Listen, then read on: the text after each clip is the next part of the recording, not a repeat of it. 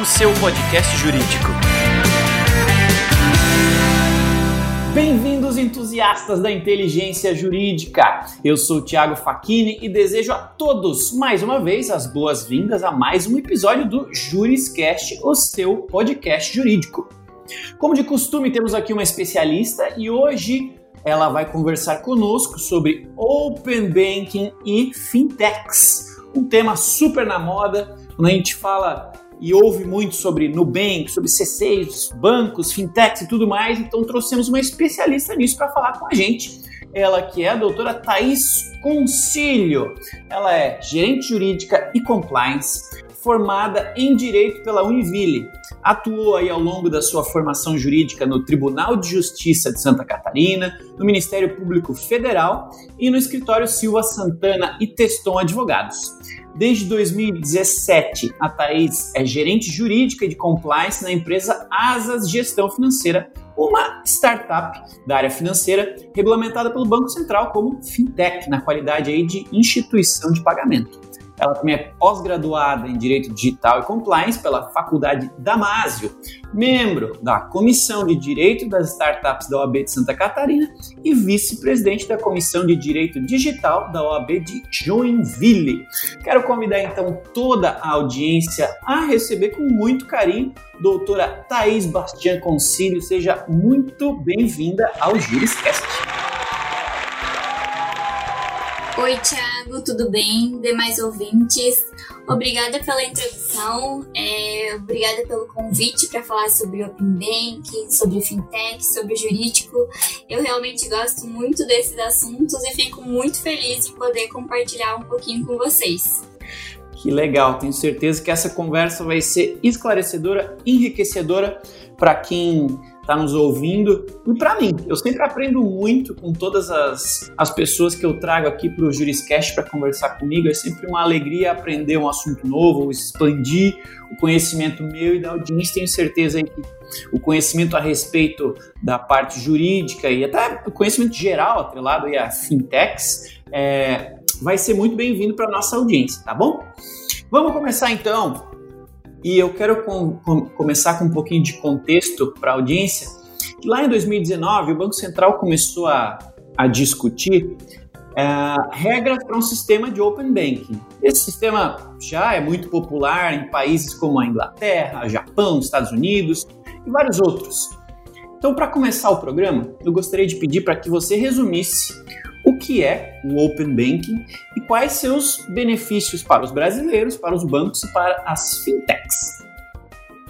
Perfeito, Thiago.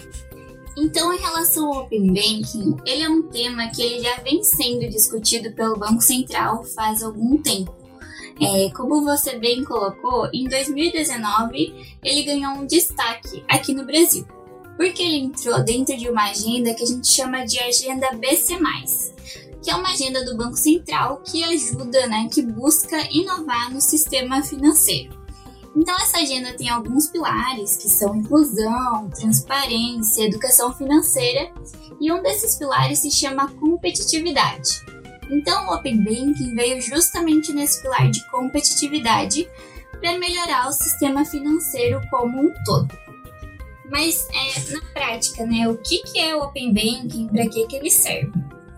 É, se a gente for ver a tradução livre, Open Banking significa sistema bancário aberto. Eu até prefiro falar como sistema financeiro aberto. E, e na prática é muito simples. É a possibilidade de compartilhamento de informações é, de uma forma mais padronizada entre diferentes instituições. Então, especialmente as instituições financeiras. Então, como ocorre? Na prática, um cliente, um cliente de um banco, é, hoje eles têm as informações muito concentradas. Então, eu sou cliente de um banco X, todas as minhas informações estão lá. E é muito difícil o compartilhamento dessas informações. Então, o Open Banking vem justamente para a gente quebrar esse paradigma e conseguir compartilhar dados, trazer mais eficiência e competitividade para o sistema financeiro como um todo. Então, não só compartilhamento de dados, mas no futuro a gente espera que compartilhamentos de produtos e serviços pelas instituições financeiras sejam mais práticos e que tragam mais inovação aí para o sistema financeiro como um todo. É, eu entendo esse movimento bastante como uma revolução tecnológica no sistema financeiro. Por quê? Porque por meio de APIs, o, os bancos vão conseguir compartilhar as informações que eles têm hoje, que também são, são muito seguras e sigilosas pelo fato da lei de sigilo. Então, todas essas informações, dependendo do consentimento do usuário, claro, poderão ser compartilhadas com outras instituições do mercado.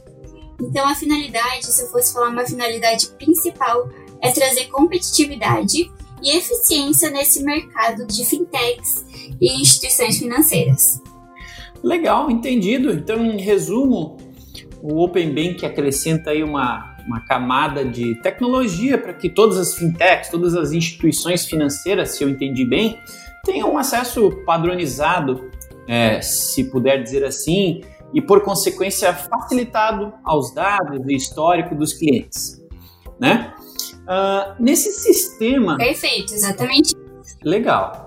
Nesse sistema, então, considerando né, que o Banco Central está envolvido nisso e, e ele é um ponto central na comunicação e na interconexão entre vários outros é, várias outras empresas, né? O que, que fica sob responsabilidade do Banco Central, ou qual é a responsabilidade do Banco Central, e o que, que fica é, sob responsabilidade dos bancos e das fintechs? Como é que está distribuída essa responsabilidade e, e, sei lá, dados? O que, que funciona para um lado e o que, que não funciona para o outro? Uhum, perfeito. Então, qual que é a responsabilidade do Banco Central, né? Banco Central ele atua muito como um órgão regulador. Então, lá em 2019, ele introduziu o tema Open Banking e fortaleceu isso no Brasil, especialmente por meio de uma consulta pública em que o Banco Central deu algumas diretrizes básicas de como funcionaria o Open Banking e abriu para que a sociedade pudesse se manifestar. Essa consulta pública ela já finalizou e agora, em 2020, o Banco Central está responsável por um grupo de trabalho que vai tratar sobre o Open Banking. Então, se eu fosse te falar qual que é a responsabilidade do Banco Central, é justamente essa. Um, trazer o tema, introduzir o tema no sistema brasileiro. E dois, ajudar na regulação. Em relação à responsabilidade dos bancos e das fintechs, é, quando a gente fala de Open Banking, tem um conceito que a gente fala de autorregulação. O que, que isso significa? Que vai ficar a cargo assim, das próprias instituições é, conversarem e padronizarem tecnologicamente os procedimentos para que o Open Bank funcione. Ou seja, não vai ser o Banco Central que vai falar exatamente o passo a passo de como o Open Bank vai funcionar. Ele vai dar as diretrizes básicas, por exemplo, de segurança, de governança, de proteção de dados, e determinar algumas regras. Por exemplo, os grandes bancos, que são classificados como S1 e S2 aqui no Brasil, eles vão ter a obrigatoriedade de compartilhar os dados. Porque o Banco Central está dando os requisitos mínimos para que o Open Bank consiga funcionar. E aí os agentes e as instituições que participem do Open Banking vão ter que ir se moldando, que é a autorregulação, para que isso realmente consiga funcionar de uma forma recíproca, ou seja, o compartilhamento de dados se dê realmente entre as instituições e que possam surgir novos serviços, novas demandas e novos agentes nesse mercado. Entendido, entendido e tô inclusive animado para que isso aí comece logo. Tenho na minha visão, todos temos muito a ganhar. As instituições, claro, envolvidas, mas as pessoas em geral também, né? Imagino que vão ser. Isso vai, vai levar a serviços mais completos, mais rápidos, mais bem prestados, né? Bom, vamos seguir adiante aqui. Recentemente, se eu não me engano, no episódio 23 do Juriscast, nós conversamos sobre LGPD e proteção de dados sensíveis. Pensando agora sob o olhar aí de Open Banking, né, disponibilizar tantos dados de tantas pessoas em uma plataforma única e, e, online, digamos assim, seria considerado, na sua visão, um risco ou um empecilho para a LGPD? Ou este programa já nasce com segurança como um dos seus pilares? Qual é a sua visão? Então, essa é uma questão que traz muita dúvida. É, a LGPD é uma lei que ainda não entrou em vigor, então ela trata sobre dados pessoais, sobre a proteção dos dados, e o Open Banking é um novo sistema que realmente vai ter um compartilhamento de dados, então converge totalmente com a ideia da LGPD. Na minha visão particular, né, a ideia do Open Banking já nasce LGPD Compliance. Por quê? Vários dos conceitos que a gente tem é, giram em torno do, de que o cliente, ou seja, o usuário, passa a ter domínio sobre seus próprios dados. Ou seja, eu como cliente de um banco, eu posso decidir com quem que eu quero compartilhar as minhas informações financeiras. Uhum. Na LGPD, a gente chama isso de titular. Então, se a gente parar para pensar, é o mesmo conceito. O titular passa a ser o detentor dos dados pessoais. E esses dados devem ser protegidos tanto no Open Banking, tanto na LGPD. Então, assim, direitos como a privacidade devem ser respeitados. Mas o que a gente está falando aqui, e que eu considero muito relevante, é o direito da liberdade cada pessoa passa a ter liberdade de escolher o que, que, quer fazer com seus dados. Então, antes a gente tinha uma concepção que os dados eram da instituição financeira e por isso que ela não poderia compartilhar. Mas não, os dados eles são dos usuários. Além disso, é, na minha visão do Open Banking já ser LGPD Compliance, é, especialmente em relação aos termos que a gente já está usando no Open Banking, que são consentimento, segurança, privacidade. Tudo isso já está previsto na LGPD. Então, a LGPD já entra em vigor este ano, né? Até agora é a informação que nós temos, não sei como vai ficar, considerando o cenário econômico agora. Se tudo né? der certo com esse coronavírus, né? É, então, essa questão do coronavírus talvez mexa um pouco, não posso afirmar, mas a, a intenção é que a LGPD entrasse em vigor em agosto e possivelmente o Open Bank vai sair depois da LGPD, então ele já vai nascer é, com todas as regras e disposições da LGPD valendo. Então, sim, tem que se observar. Se, se for observada a LGPD, eu entendo que não há um risco nesse compartilhamento de dados, porque a segurança é um dos fatores e uns, um dos princípios do Open Banking também. Então, a minha visão é que é para dar tudo certo e os dois institutos assim se convergirem. Legal, sensacional. É, vamos aproveitar aqui então que a discussão tá boa, vamos começar a migrar um pouquinho é, mais para a parte jurídica, né? Falando em bancos, em fintechs, você é uma advogada e atua em uma fintech, né? Uma, uma, uma startup da área financeira. É, conta um pouquinho para a gente aqui, para a audiência, qual a sua fintech, quais os produtos, serviços vocês oferecem e qual o papel, acima de tudo, e a importância do jurídico dentro aí da sua fintech e das fintechs em geral. Beleza. Então, eu atuo numa fintech aqui em Joinville, mesma cidade do ProJuris, né, Thiago? é, que atua especialmente em relação à disponibilização de serviços financeiros para os empreendedores. Então, nossos clientes são os empreendedores, os profissionais autônomos, todos aqueles que tenham um negócio que vendam produtos ou serviços. Então, por meio da nossa plataforma, por meio do Asas, o nosso cliente ele consegue realizar cobrança, ele consegue receber pagamento, controlar a inadimplência, tudo por meio de uma plataforma totalmente online, o que dá uma gestão melhor do negócio dele, que é o que realmente importa, né? É, agora falando sobre trabalhar no jurídico de uma fintech, qual é a importância do jurídico? Eu sou muito suspeita para falar porque eu adoro trabalhar no Asas e adoro trabalhar em jurídico interno. Uhum. Então é sempre, é sempre muito prazeroso falar sobre isso. Mas o ponto que eu vejo como principal é que na qualidade de fintech, o Asas lida com o dinheiro das outras pessoas. Então a gente tem uma responsabilidade financeira muito forte.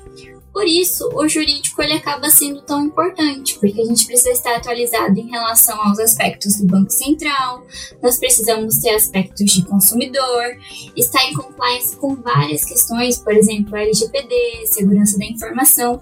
Então, tudo isso faz com que o jurídico tenha muito trabalho. Eu confesso pra ti que várias vezes o meu dia é só resolver problemas que eu nem sei de onde surgiram. e aí é o que é mais, o que é mais legal de trabalhar num jurídico de uma fintech ou de qualquer startup. Porque são modelos de negócio que a regulação surge ao mesmo tempo. Então, vários tipos de situações que eu lido diariamente não estão numa lei, numa jurisprudência, ou eu tenho que usar analogia. Então é um desafio assim jurídico atuar em uma fintech e ser um jurídico que seja estratégico para a companhia, sabe? Então, vários conceitos de startup, vários conceitos do sistema financeiro, bancário e além, claro, de consumidor contencioso, tudo isso faz com que trabalhar numa fintech no jurídico seja muito importante e agregue muito valor ao negócio, né? É isso aí. Importante lembrar então você que está nos ouvindo que este e todos os demais episódios do Juriscast estão disponíveis aí onde você está ouvindo, seja onde for, mas também no Spotify, no Apple Podcast, Google Podcasts, no YouTube, no SoundCloud, no Deezer, em qualquer canal onde você costume consumir áudio, tem Juriscast para você continuar evoluindo o seu conhecimento jurídico. Convido a todos também para acessarem a comunidade do Juriscast no Linkly, onde você pode sugerir temas, sugerir é, pessoas para serem convidadas para participarem aqui do Juriscast com a gente e deixarem a nossa discussão cada dia mais rica. Beleza? Vamos adiante então, é, doutora Thais, fala pra gente como que a sua fintech, o Asas, está se preparando para o Open Banking. Existe algo que você, é, é, juridicamente falando, né, que a empresa, juridicamente falando, é, precisa preparar ou precisa se adaptar em relação é, ao Open Bank ou com o compliance relacionado ao Open Bank? O que, que tecnicamente falando, né, do, do, do, da área jurídica, precisa ser preparado ou adaptado para essa mudança que logo chega em vocês? Então, se a gente lê o termo Open Banking, já vem ali a palavra banco. Então, eu entendo que nesse primeiro momento de introdução do Open Banking no Brasil, quem vai ter que se preparar de uma maneira mais forte ainda são os bancos, as instituições financeiras em gerais que agregam muitos dados e que deverão compartilhar igual a gente conversou, claro, desde que com, com o consentimento do usuário, por meio das APIs. O Asas, é, ele já nasceu com esse conceito de Open Banking.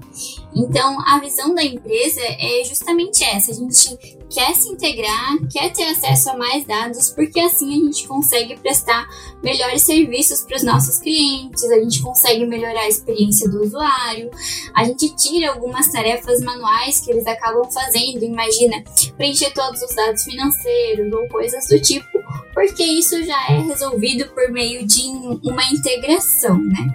Então, o Asas ele já tem esse conceito muito enraizado. Em relação ao jurídico mesmo, como que a gente deve se preparar? Então, a gente tem que se preparar primeiro, se eu fosse dar uma dica, com a LGPD. Então, já está a LGPD Compliance ajuda muito, porque tem tudo a ver com compartilhamento de dados. É, melhorar os requisitos de segurança, acompanhar a legislação, a gente ainda não tem uma legislação pronta do Open Banking, como a gente conversou antes, ele ainda está em desenvolvimento pelo Banco Central, então é muito importante estar atualizado, participar da consulta pública, se possível, sempre estar acompanhando os grupos de trabalho, para quando realmente isso for viável e, e a gente conseguir operacionalizar o Open Banking, ser de uma maneira tranquila, né? Então, atualmente o Asas, ele já tem esse conceito enraizado, então a gente gosta do termo Open Bank, a gente quer que isso saia logo, e ao mesmo tempo a gente fica de, de, olhando a legislação, o que está saindo, quais são os próximos passos para cumprir a legis, legislação quando ela entrar em vigor.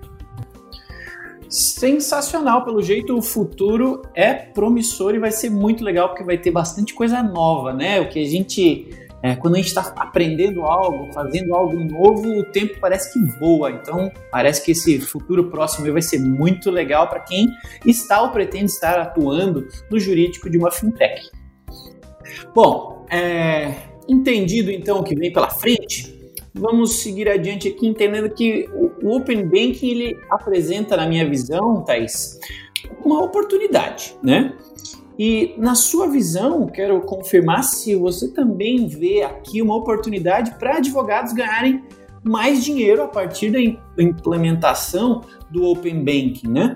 É, você acredita que é de fato uma oportunidade para advogados ganharem dinheiro, né? o Open Banking é uma nova oportunidade.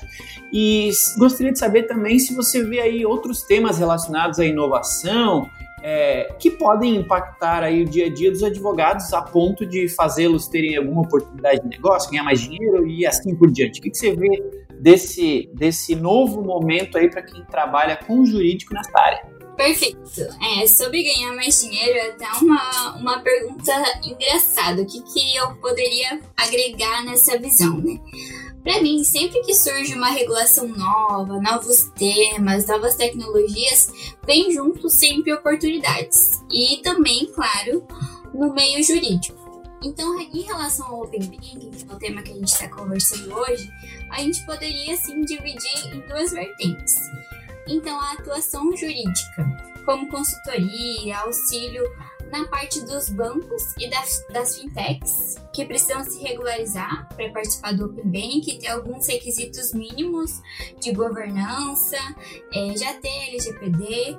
Então, os advogados poderiam sim atuar ao lado dessas instituições para prepará-las para o Open Banking, para o tratamento de dados. Hoje a gente vive numa sociedade que a gente fala sociedade da informação, a, a informação é um novo petróleo, então tudo que tem a ver com dados, compartilhamento de dados, informação, são oportunidades sim para o advogado. Por outro lado, e é um lado também muito forte, tem a parte do consumidor. Então, assim, os clientes, os usuários, os titulares de dados pessoais, eles também vão passar por novas situações jurídicas em que os advogados precisam estar preparados, assim, para instruí-los, falar sobre a importância do compartilhamento de dados, o quanto que isso precisa de cuidado. Então, vamos lá, aconteceu um compartilhamento de dados indevido, um vazamento de dados ou uma falta de consentimento tudo isso enseja em atuações jurídicas e que vai precisar sim da atuação do advogado. Especialmente quando a gente fala em situação de inovação, que ninguém sabe muito ao certo o que pode acontecer, o advogado tem que estar lá preparado justamente para trazer uma segurança jurídica, tanto na relação dos bancos e das fintechs, como por outro lado na, na informação para os usuários e para o cliente. Então eu acho que oportunidade sempre tem quando a gente fala de novos negócios, novos modelos como o Open Bank.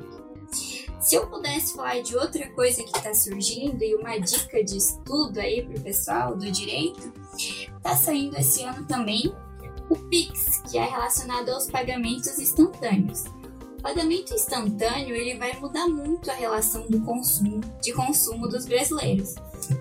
Então, as operações de e-commerce, de compra e venda, de transações financeiras, tudo vai se dar de uma maneira muito rápida.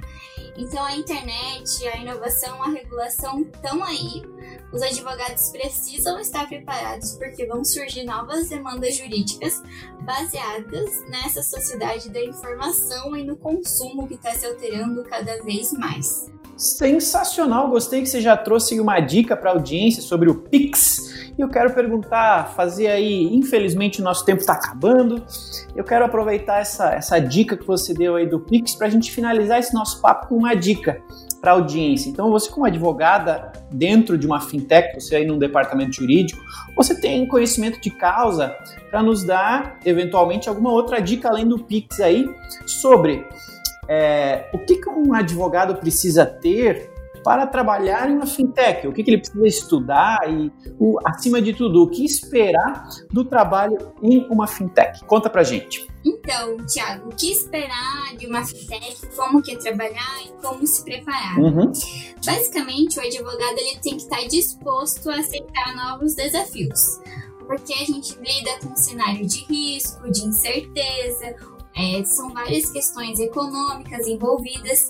Então, a primeira dica que eu daria é gostar de aprender.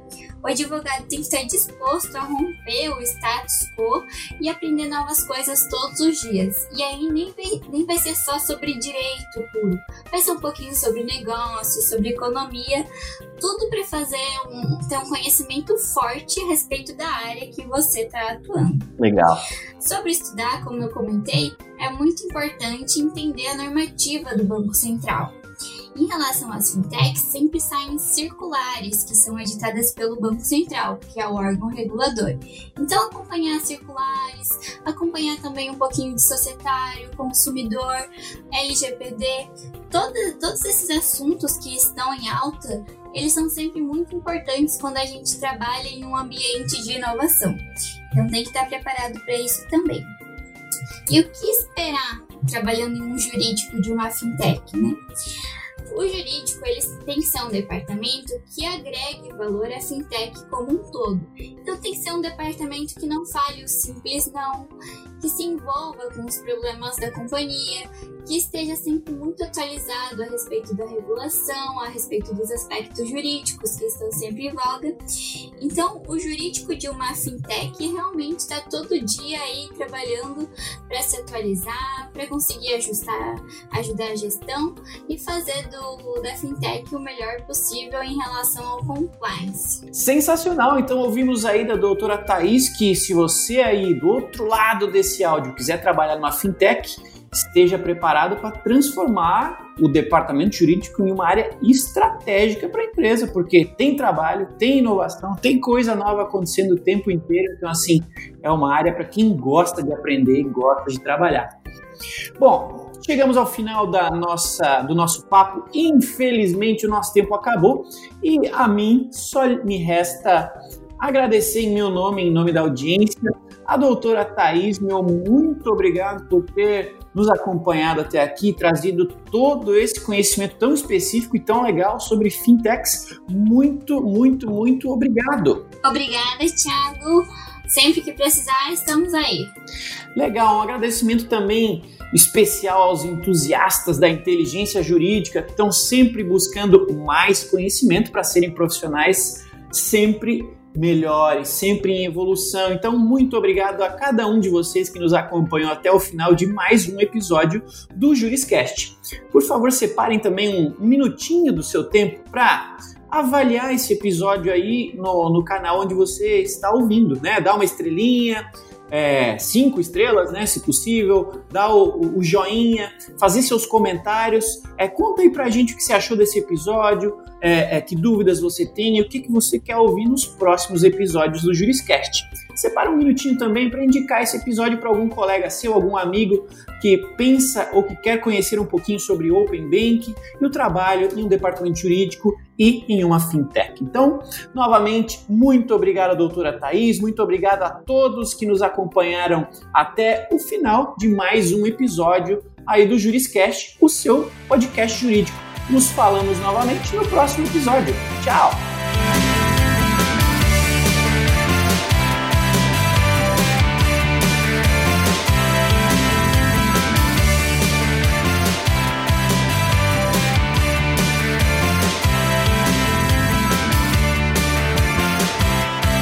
Você ouviu o Juriscast, produção e oferecimento da ProJuris, líder no desenvolvimento de software jurídico para departamentos jurídicos de grandes empresas e escritórios de advocacia. Conheça mais em projuris.com.br.